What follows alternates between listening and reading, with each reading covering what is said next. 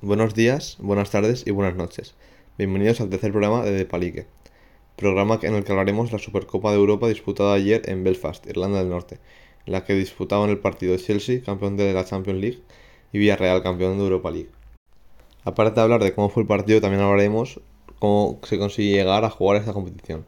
ya que necesitas eh, llegar a ganar la Champions y a ganar la Europa League para conseguir esta plaza para jugar esta final que se juega antes de empezar las competiciones nacionales. Esta competición se juega cada año a una final a partido único entre el campeón de la Champions League y el campeón de la Europa League y siempre se juega antes de que empiecen las competiciones nacionales. Normalmente el campeón suele ser el campeón de Champions, aunque en algunos años, sobre todo por parte del Atlético, Madrid, ha sido campeón de Europa League y luego ha sido campeón de la, Supercopa de Europa. Así que yo recuerdo en los últimos 10 años el Atlético Madrid ha sido el único que sin ganar la Champions ha ganado la Supercopa de Europa, ya que siempre ha ganado un equipo que ha ganado la Champions. Y hablando del partido de ayer, el partido de ayer fue un claro dominio del Chelsea, sobre todo en la primera mitad. La segunda y la prórroga estuvo más reñida, por así decirlo, o menos dominante por parte del Chelsea. Y el Villarreal, pues tuvo pocas ocasiones, en la segunda parte ya empezó a jugar más. Tuvo en la primera parte el palo de Alberto Moreno, luego un palo de Gerard Moreno en la segunda parte. Y al final, con el 1-0 en el marcador, eh, tras una buena jugada entre Gerard Moreno y el nuevo fichaje del Villarreal Día, tras un gran taconazo, Gerard Moreno acaba la jugada en un gol que le permite al Villarreal ir a penaltis. Ya que en la prórroga no hay ningún gol y después de ese gol de Gerard Moreno tampoco se nota ningún gol en los 90 minutos. Antes de la tanda de penaltis, el Chelsea, es decir, su entrenador Tuchel, realiza un cambio de porteros para que se retire Eduard Mendy y para que entre Kepa. Este tipo de cambios, como muy reciente tenemos el del Mundial del, 2010 y del 2014, que cambió eh, quitó a Zilesen y sacó a, a Tim Krul, que le sirvió para ganar la tanda de penaltis contra Costa Rica en los cuartos de final de dicha competición. En esta ocasión, al igual que en, esa, los cuartos de final del Mundial de Brasil, la decisión de cambiar de portero también fue acertada, ya que Kepa paró dos penaltis y el Chelsea se llevó la tanda de penaltis. Y de esta manera se llevó el título de Supercopa de Europa.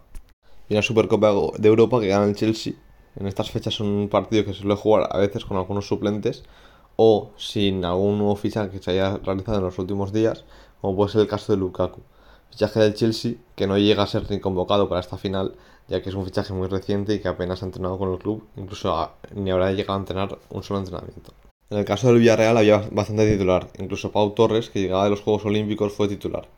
Estaba la nombrable baja de Parejo, que está lesionado, Coquelin también podría haber jugado, pero creo que también estaba lesionado. Pero sin embargo, el fichaje de Díaz jugó, Mandy un fichaje, también jugó algunos minutos de el final del partido de lateral derecho. Bueno, y después de todo esto, el Villarreal a pesar de esas bajas que he dicho antes de Parejo, Coquelin, aunque sí que habían jugado algunos nuevos fichajes, pues consigue llegar a esos penaltis contra un Chelsea que a priori es uno de los favoritos para poder ganar la Champions, favorito también para hacer algo, algo grande en liga, ya que ha, vuelto a fichar a Lukaku, que ha vuelto a, a lo que fue su casa. Y yo creo que el gran, la gran final del Villarreal se basa en eso, en que consigue un muy buen resultado, que es un 1-1 en 120 minutos, contra un equipo candidato a cualquier título ahora mismo, ya que el Chelsea tiene un muy buen equipo y un entrenador que está consiguiendo sacar el máximo de esos jugadores. Al igual que Emery, que también está sacando bastante rendimiento de todos los jugadores,